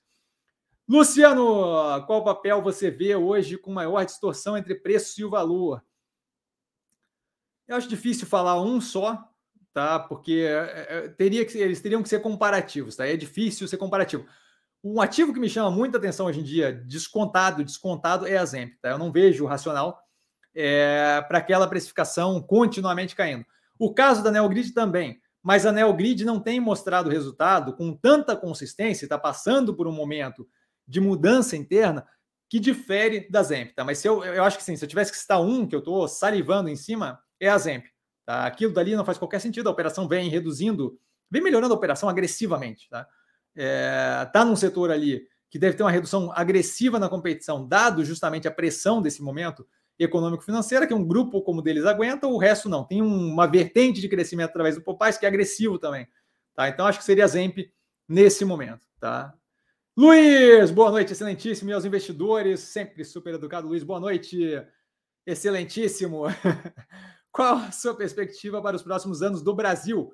Serão anos de alta volatilidade? Então, próximos anos é complicado de falar, tá, Luiz? É, eu estou tentando conseguir vencer essa semana, que dirá os próximos anos. Mas, assim, é, como é que eu vou falar? A gente vai, a gente, essa avaliação é feita a cada coisa que acontece nova, certo? Então, assim, eu consigo te dar três ou quatro exemplos do que pode ser feito pelo governo, só o governo, sem, sem contar desastre natural nem nada. Só o governo. Três ou quatro coisas que eles podem fazer que levam a gente para caminhos completamente diferentes. Então, é, eu não acho que esse tipo de, de avaliação é, é, é propriamente válida, tá? Então, acho que esse tipo de coisa é, acaba criando chute, gerando um burburinho e pensamento na cabeça de quem escuta, que acaba não, não, não, não, não, não, não sendo casado com nenhuma realidade viável, tá? Então, eu prefiro não fazer esse tipo de, de especulação. O que a gente faz aqui é o quê? É a avaliação constante do que está acontecendo. Se eu conseguisse falar esse tipo de coisa, não tinha necessidade de ter a live toda segunda-feira, certo? É, a live é justamente para a gente rebater e, e poder ajustar é, o, a forma que está indo e o como vocês estão vendo a situação e o como eu, eu, eu posso ajudar vocês a compreenderem melhor o que está acontecendo. Então, assim, não, não sei se vai ser de alta volatilidade. Se tiver um amansamento do governo agora é, e, e, de fato, passar uma, um, um controle fiscal ali é, eficiente, mais do que isso, tiver uma reforma tributária, você tem, um, tem uma, uma, seguida muito positiva, mas é, é, é, é, condicional, você entende? É dependente desse tipo de coisa acontecer. Então, eu evito ficar confabulando o futuro. O que eu sei é que, nesse momento, os ativos que a gente tem no portfólio me deixam tranquilos, e eu vejo aí é, como melhor investimento no Brasil, nesse momento, Bolsa, e não tenho interesse em investir fora daqui, porque eu acho que aqui está ridiculamente descontado versus o que a gente tem lá fora. Tá? Então, basicamente, é isso que eu posso te falar. E aí a gente vai atualizando à medida que o tempo vai passando e as coisas vão acontecendo. Carlos, boa noite, mestre. Boa noite, Carlos. Qual a expectativa para o resultado da Ambipar? Teremos queda de margens e aumento da dívida no quarto trimestre de 2022? Da dívida, não sei te dizer, tá? mas a alavancagem eu acho que não. A alavancagem acho que deve ficar consideravelmente estacionada, porque eles levam isso em consideração com compra de operações novas. Não tivemos grandes compras de operações, a gente teve aprovação da SEC para poder listar a response lá fora do país, então isso daí deve abrir espaço para a entrada de mais capital. É, o resto ali é chute, tá? Queria adivinhar resultado é chute, mas o que eles têm entregue há bastante tempo é o quê? Consistência no resultado. Algum nível de variação negativa em margem, é, redução no lucro por causa do custo de alavancagem, que acaba aumentando mais do que natural, quando eu quero crescer agressivamente, aquilo ali acaba afetando, ainda assim com lucro robusto, e a parte de margem EBITDA aqui, eventualmente tem uma leve queda quando eu adiciono uma operação nova, que tem que aceitar em conjunto com a minha operação, que novamente é super natural, super normal. Tá? Então, assim, o resultado não é, uma, não é um ponto que me preocupa. Acho que eles devem entregar dentro do racional ali consistência. Tá? Daí para dizer, ah, você falou que entrega consistência e caiu 0,5 ponto percentual. Né? Não, isso, não, isso não é o ponto, entende?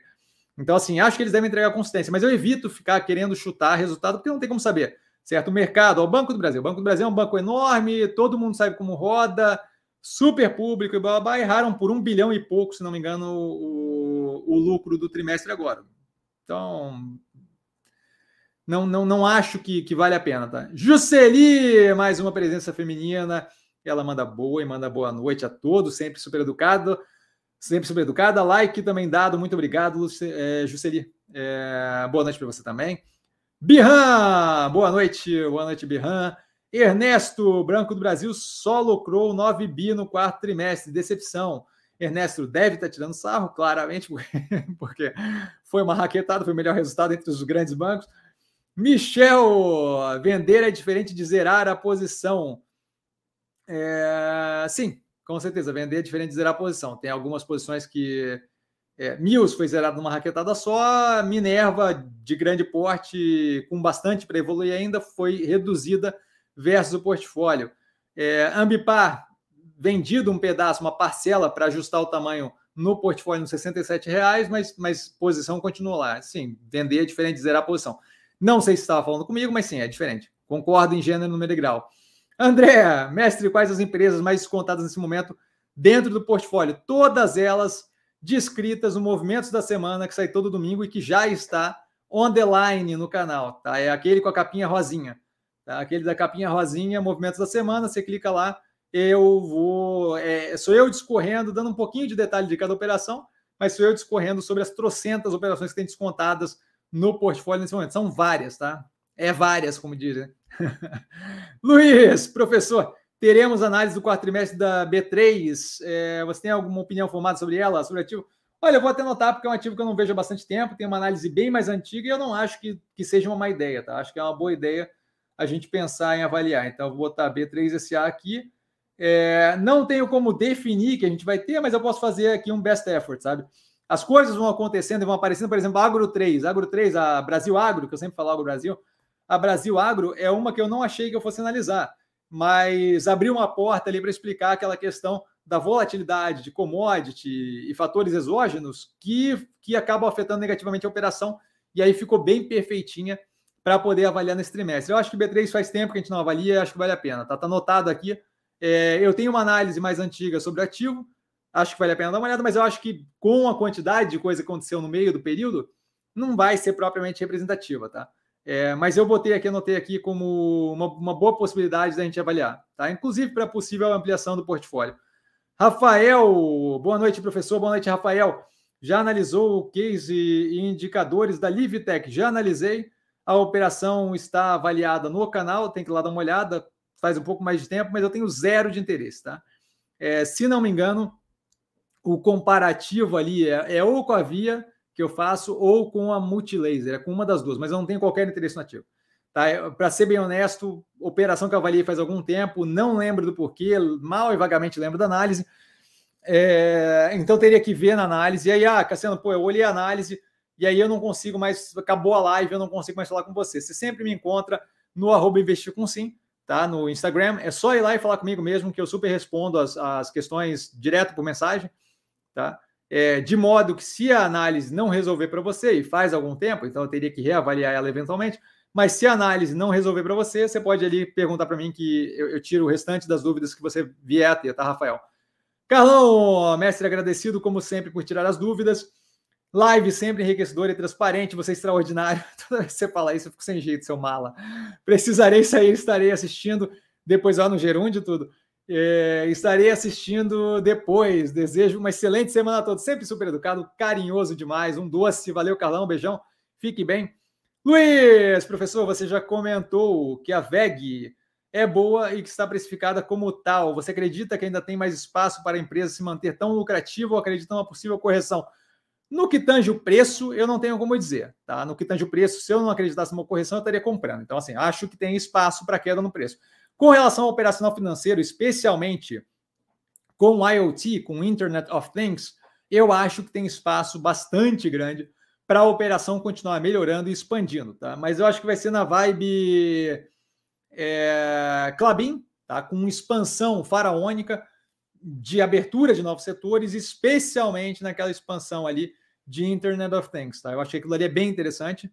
Acho que eles têm uma chance boa de fazer é, diferença de fato no setor é, para fora do país na questão de fabricação, o que ajuda eles a ficarem cada vez mais globais. Tem participado de, de contratos lá fora, o que acaba assinando embaixo, ele acaba dando um carimbo de qualidade da VEG tá? globalmente, o que também abre várias portas. Então, eu vejo bastante espaço para o crescimento da operação. Só acho que o preço está, de fato, é, um pouco agressivo, assim, sabe? É, um pouco exponencial demais para uma operação que, sim, roda super bem, mas é a teoria do Chevette, sabe? Ela é a BMW que custa mais caro do que uma BMW deveria custar, né? Basicamente isso. Tá, mas eu vejo espaço para melhoria operacional, só é, o, o, capital alocado ali é um capital não alocado em outras operações, tem um baita no espaço para crescer pelo descasamento de preço, sabe? Eu ganho dinheiro não quando eu compro uma operação que é muito legal. Eu ganho dinheiro quando eu compro uma operação descasada da operação e o preço. Mesmo que eu queira a operação sendo um lixo, se a operação for um lixo e o preço estiver muito, muito, muito lixo, quase falindo, ainda assim é ali que eu ganho grana e não com a operação legal e o preço casado, sabe? Marlon, verdadeira aula de fundamentos, parabéns, fico muito honrado Tá, cara? Fico feliz em ajudar, sempre as ordens aqui, aqui e no Instagram. Mestre, com risco é, governo do governo e as bolsas no exterior em queda. É uma boa hora para migrar parte do portfólio para o exterior. Eu não tenho qualquer interesse de migrar para o exterior, especialmente Estados Unidos. É, se a gente for comparar, né? E é minha visão, né, não tem como comparar matematicamente, especificamente isso, operações diferentes, países diferentes, por aí vai, mas eu vejo o mercado no Brasil como extremamente descontado. As operações não são, é, em grande parte, comparáveis com operações americanas, são muito mais azeitadas, o país fez um trabalho, tem muito, muito mais estrutura e por aí vai, mas o custo-benefício de alocar aqui está ridiculamente descasado da realidade. Enquanto nos Estados Unidos eu não vejo esse desconto todo, eu vejo algum desconto e tal, mas assim, eu, eu vou escolher o mercado que eu vejo como o Francisco ele me deu a crota. Obrigado, Francisco. Eu vejo eu vou escolher o mercado que eu tenho maior é, é, potencial de ganho versus o risco que eu estou correndo. E esse mercado, nesse momento, na minha cabeça, é disparado o Brasil. Ah, Cassiano, a Turquia. Eu entendo que talvez a gente tenha outros mercados é, emergentes que possam ser isso. Só que aqueles outros mercados eu entendo zero do governo funcionando lá, eu entendo zero das questões políticos, sociais, e aqui não. Aqui eu cresci, aqui eu entendo bem aqui. Certo? Então isso daí me dá um, me dá um edge, me dá um, uma vantagem a mais, tá? é, de modo que eu não vejo interesse nenhum em alocar fora do país. Tá? Zero, zero, zero. Eu acho que tem até seleções falando disso. Tá? Léo, Cassiano e colegas investidores, boa noite, boa noite, Léo, sempre super educado. O Francisco, como eu disse, me, me, ajudando aqui com a Cogna, que era Croton, que eu estava justamente procurando. Muito, muito obrigado, Francisco. Ele falou ainda do Pitágoras, mas Pitágoras nem, nem, nem, nem, nem nem vejo relevância. A que eu estava procurando era Crota, mas eventualmente voltou. Obrigado, Francisco. É, Léo, pessoal, não podemos esquecer de deixar o like e comentar todos os vídeos do canal. Não esqueça também de compartilhar no Instagram. Eu vou, de fato, ficar muito grato. Eu, eu dou risada aqui e tal. Mas assim, eu vou ficar de fato muito grato se a galera puder compartilhar, porque crescendo o canal a gente consegue cada vez implementar mais coisa aqui. André, vamos dar o like para o mestre. Muito obrigado, André. A galera aliciando o povo. Francisco, obrigado, Cassiano, pela contribuição no aprendizado sobre o mercado. Sempre as ordens, sempre um prazer. E eu que agradeço por você ter levantado ali a questão da Croton. Marlon, mestre, qual a perspectiva para o setor de construção civil? Só vão andar mesmo quando a taxa de juros cair? Então, assim, é, Marlon, você está falando do setor em si, da, do operacional financeiro. os ativos que a gente tem no portfólio, tirando a MRV, tá, que está um, tá consideravelmente mais pressionada, mas se você for olhar a operação de Melnick e Cirela, você vê que roda bem. Tá? Então, assim, a questão de andar é, o operacional financeiro, a gente vê andando. Em algumas operações, tem outras operações, se não me engano, a Cure também está super bem. Se não me engano, Lavi parece que também está bem. Eu não lembro agora os resultados, tá? Porque eu não acompanho de perto. Mas Cirela está indo super bem, tá? E Melnick super bem, MRV sim impressionado. Tá? Então a gente tem aí vários ativos no, no mercado que o operacional financeiro também. A questão é que o quê? É, Vive-se no mercado financeiro, em grande parte das vezes, da, da névoa que se cria é, psicológica em volta da coisa. Ah, frigorífico não vale a pena. Aí o, o dólar cai, todas as, as exportadoras têm que cair. E, assim, tem algum efeito, mas não é bem assim que funciona, você entende? E aí vai aquela manada é, numa direção e a manada na outra direção. Então, assim, enquanto o pessoal tiver é, com receio, por mais o pessoal olhar tem resultado que vem gritantemente positivo. O Banco do Brasil. Foi explicado aqui no canal trocentas vezes o porquê que eu não via risco político naquela jossa. É o terceiro resultado animal. Agora que estão acordando para ativo. Então, assim, enquanto tiver essa névoa de papagaio de pirata, tuiteiro que, que acha que é economista, enquanto, enquanto tiver é, o cavaleiro do apocalipse, enquanto tiver esse povo falando do vínculo direto de juros com construção civil, e, e, e, o pessoal não conseguir olhar para o resultado que está por trás daquilo, a gente vai continuar vendo esse tipo de coisa afetando o preço negativamente. Odontoprev. Olha o, os resultados que são entregues pelo Odontoprev nos últimos quatro trimestres, um ano aí, tá?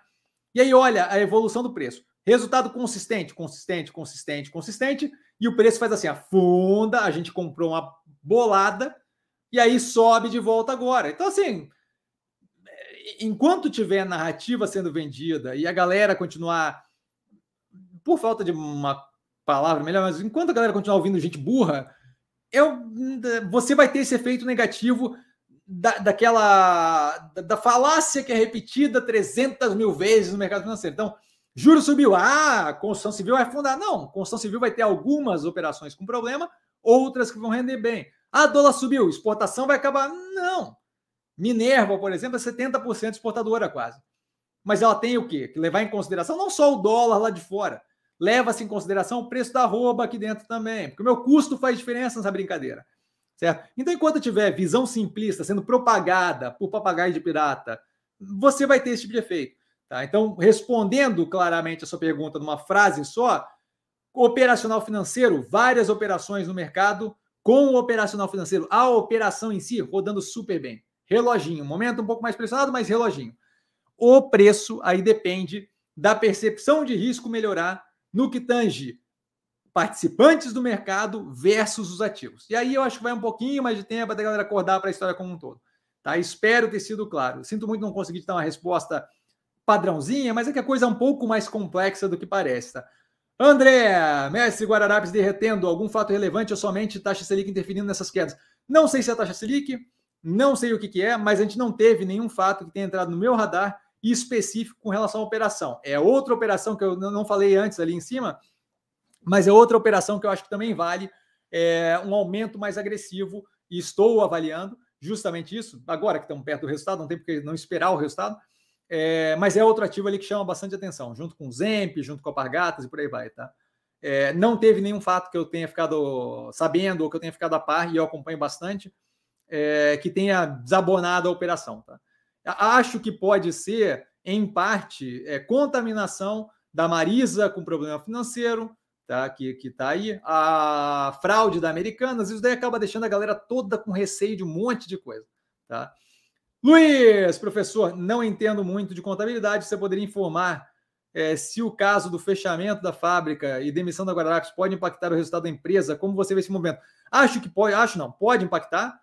Tá? Você tem ali um custo de demissão. Não é nem questão de contabilidade, é questão de, de, de é, é, justiça trabalhista. Tá? Você vai ter uma demissão em massa ali que vai acabar te custando é, com com processo, com rescisão e por aí vai, certo? O Brasil é um país tão bem feito que você trava a contratação não propriamente travando a contratação. Você trava a contratação botando tanto custo para demitir no final que a galera não contrata. Então, assim, você vai ter sim um custo, tá? Isso tudo deve ter sido levado em consideração pela operação quando pensando no ganho de eficiência médio e longo prazo de reduzir a fabricação e alocar tudo numa fábrica só, que se não me engano é de Fortaleza, né? É, ou é de Fortaleza que fechou, mas é uma dessas. Tá? Então, assim, veja o movimento. Eu, eu, eu, parto do pressuposto de que eles fizeram o básico do cálculo de eficiência da brincadeira. Né? Então, partindo desse pressuposto, porque ninguém é imbecil, tem trambiqueiro na, na Americanas, mas ninguém é imbecil. Partindo desse pressuposto, eu imagino que aquele cálculo, quando eu penso, e aí tem que ver o espaço de tempo que eles deram para a diluição desse problema, é, quando eu penso naquilo ali, você pode vir a ter um impacto é, de rescisão custo pra, curto prazo, que deve sair como despesa operacional, tá? É, porém, entretanto, todavia, quando eu paro para pensar aquilo ali um pouquinho mais à frente, aí o mercado pode estar derretendo por causa disso, porque a, incapacidade de pensar um movimento à frente, ele, ele mexe o peão e ele olha só para o peão e não, e não olha mais nada. Então, assim, pode ser tá, que esse impacto inicial cause justamente esse apavoro todo o mercado. Eu vejo como zero problemático, certo? Se eu estou trabalhando para melhorar a, a, a, eficiência e aquilo ali vai ser diluído médio e longo prazo, para mim tanto faz, tá? Não é, não é, não é esse o ponto. Tá? Não vejo como problemático, mas é possível que a gente tenha impacto de curto prazo. Débora, boa noite, acompanhando ao vivo hoje, fico muito feliz. Débora, bem-vinda novamente. Boa noite para você.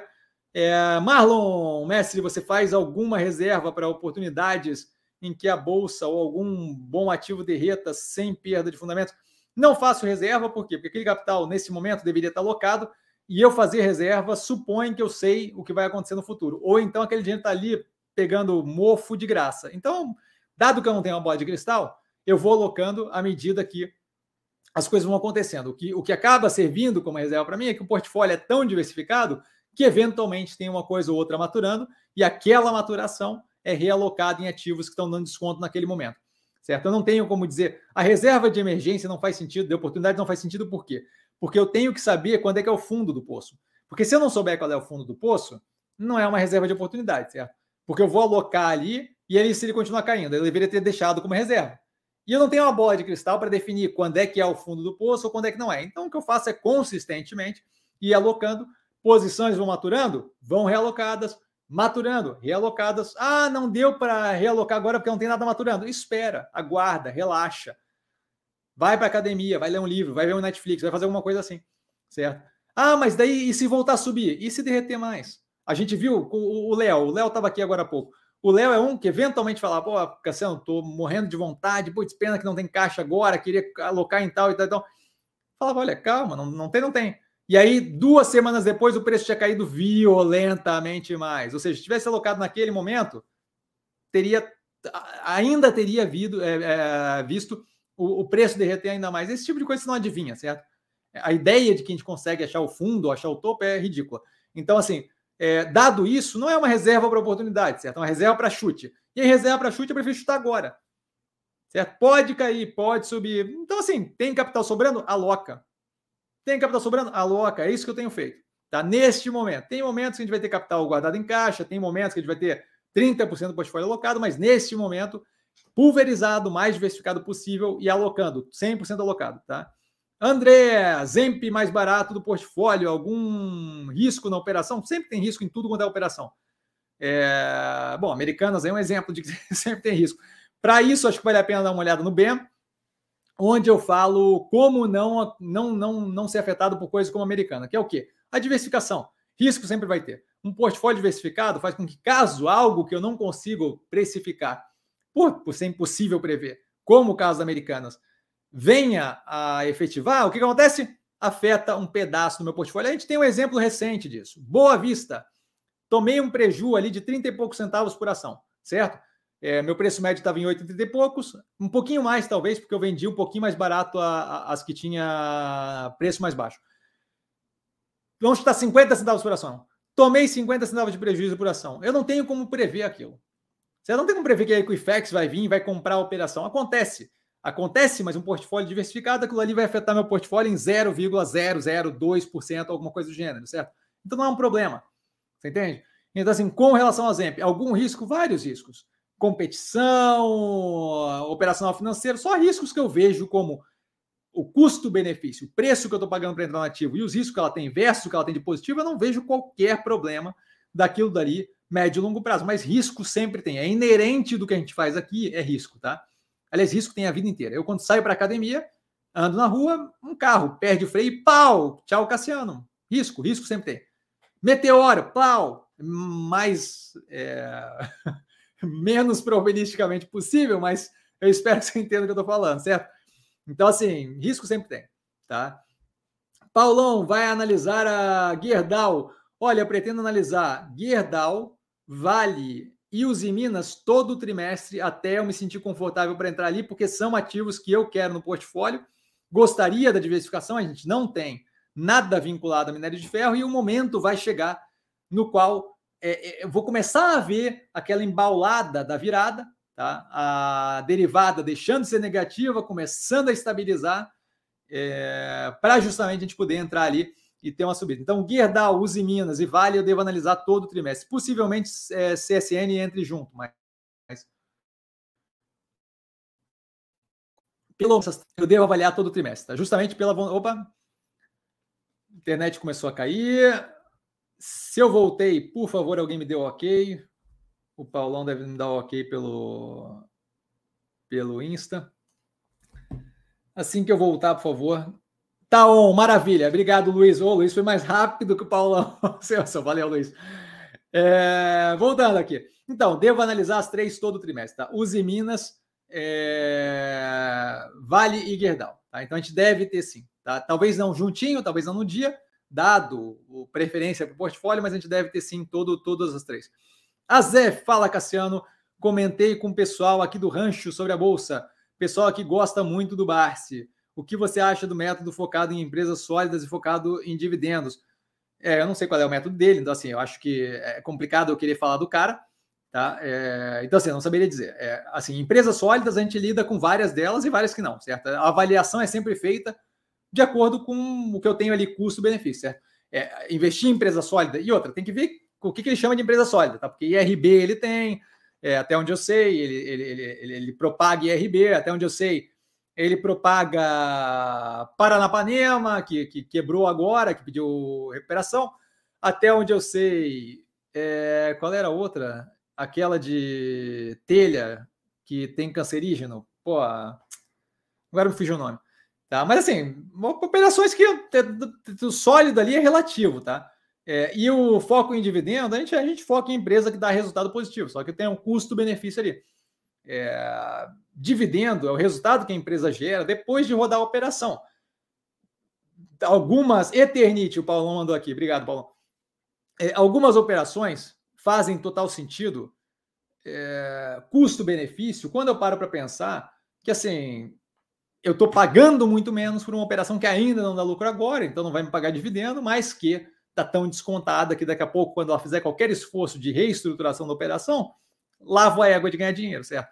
Então, assim, a ideia de é, travar a minha capacidade de avaliação de investimento em empresas de um jeito X que paguem dividendo, eu acho que cerceia a capacidade de investir. Mas, porém, entretanto, todavia, cada um, cada um. Tá? Então, assim, é, eu não tenho como avaliar o método dele porque eu nunca parei para ouvir, certo? Eu, eu, não, não, não, eu não escuto terceiros, tá? Para justamente não viesar a minha, minha avaliação das coisas. Então, assim, eu não tenho como falar. Mas, assim, acho que quanto mais você fecha é, com pacotinhos disso não faço, mais cerceado fica, certo? E ele continua: eu estou fechado com o método sim, maravilha, fico honrado. Joel, mestre, comprei log a 17,96, bom preço, qual seria o preço justo? Eu não acho que tem preço justo, esse tipo de coisa, novamente, envolve chute ali, tá? É, eu não vejo como problema, acho que o ativo está bem descontado, não à toa ele sai no movimento da semana há algum tempo. Tá? A análise já está no canal, vejo um médio e longo prazo muito, muito positivo para ativo. Tá? É, não me prenderia tanto, não, o preço foi bom e tal, não sei o que, esse tipo de coisa volta a reforçar. É coisa de churrasco da firma, certo? Focaria mais no começou a construir a posição num ativo que está ridiculamente descontado. Azef, e vamos pescar. Like, galera. Vai lá, boa pesca, cara. Marlon, Messi, qual a perspectiva para petroleiras? Petrobras, PetroRio, ou Prio hoje em dia, né? É, e 3R Petroleum. É, então, eu avalio, não tenho muito interesse no setor especificamente, tá? É, mas eu avaliei a Prio no trimestre passado. É, no trimestre passado tem Prio avaliado no canal. Tá? Eu, eu, peço que você vai dar uma olhada lá. Eu não tenho provavelmente perspectiva para as operações. Petrobras é uma que eu nunca avaliei. E a 3R Petroleum eu avaliei no, no IPO. Tá? Então tem o IPO no canal. Aí vale a pena dar uma olhada. De cabeça, assim fica complicado. Tá? A PetroRio é uma das que eu avaliei e que tem o trimestre passado no canal. Tá? Mas não tem, assim, provavelmente uma opinião sobre elas. Faz muito tempo que eu não vejo os ativos. Felipe! Boa noite, mestre e amigo, super educado Felipe. Boa noite. A venda da Mosaico e Boa Vista abaixo do preço do IPO não é uma evidência clara de que a precificação do IPO é muito acima e dessa forma não vale a pena entrar no IPO? Não. São dois casos isolados e a venda da Mosaico não foi muito abaixo do preço do IPO, certo? Porque a venda da Mosaico a gente recebeu é, com uma. Com, com, o pagamento da Mosaico foi feito através de um ativo variável, certo? Então eu estou pagando por um ativo variável com outro ativo variável. Então, o caso da Boa Vista, com os oito reais, você pode dizer, sim, houve uma eh, houve, houve oportunismo, é, oportunismo não na forma negativa, mas houve a, a Equifax aproveitou a oportunidade do mercado brasileiro está deprimido. Vale lembrar que o preço neste momento é fruto não do que a empresa necessariamente vale, então não tem como dizer que ah, o preço de, do IPO foi definido muito acima. É, grande parte do preço momentâneo depende da percepção de risco pelo mercado. Então, assim, se o mercado percebe muito risco e, e, não tem nada, se o espantalho do Batman vem aqui, droga todo mundo com a droga do medo, e a galera começa a vender ativo desesperadamente, não quer dizer que as empresas estão afundando, quer dizer que está todo mundo desesperado. Então, assim, cuidado com o negócio do preço, quer dizer muita coisa. O preço quer dizer, no curto prazo, uma leitura parte da empresa e parte gigantesca da impressão do mercado, dos participantes do mercado com relação a risco. Então, não, não quer dizer. Tá? É, o fato da Equifax ter se aproveitado daquele momento não quer dizer que ela foi precificada muito acima antes. Quer dizer que a Equifax viu a chance, com caixa sobrando, de fazer uma proposta para uma empresa e os acionistas que não tinham nenhuma necessidade de aprovar aceitaram aquela proposta. Tá? E aí é uma visão deles com relação ao que, que eles querem com aquele capital. É, eu não acho que é uma boa jogada, mas cada um, cada um. Então, não, não quer dizer. Primeiro, você pegou dois casos específicos. É, segundo lugar, um deles foi pago com ações do Banco Pan, então a gente está comprado é, num ativo variável ainda, que é oscilação. No caso da Boa Vista, aceitando o preço de R$ reais, você está escolhendo não continuar com ações da, da operação que continua com BDR, tá? E está escolhendo aceitar aqueles R$ reais para realocar aquele capital, qualquer coisa do gênero que seja, tá? Mas não quer, né, o fato do preço momentaneamente estar tá baixo não quer dizer que o IPO foi precificado muito acima. Claro que não você tem oscilação que, de preço que é causada por muito mais do que pura e simplesmente avaliação do operação financeiro. Se não, Boa Vista nunca teria chegado nos R$ reais. Porque se você pega a operação, o operacional financeiro da empresa, desde o começo, desde o IPO até agora, você vê que teve uma melhoria contínua.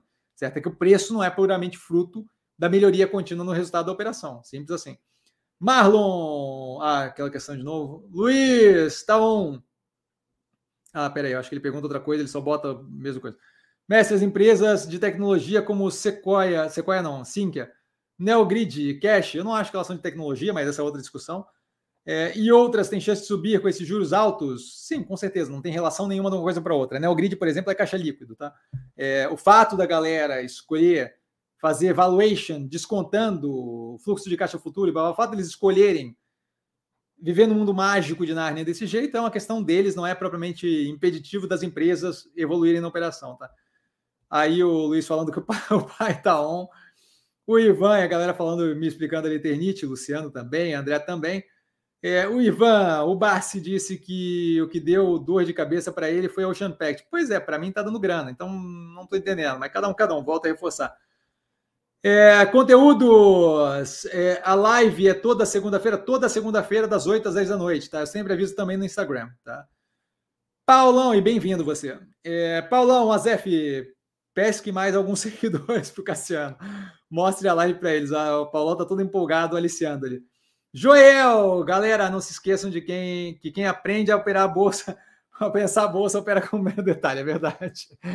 Conteúdos, primeira vez aqui no canal, fico honrado com a sua presença. Venha mais vezes, é só chegar, perguntar, que a gente tá aqui para isso, tá?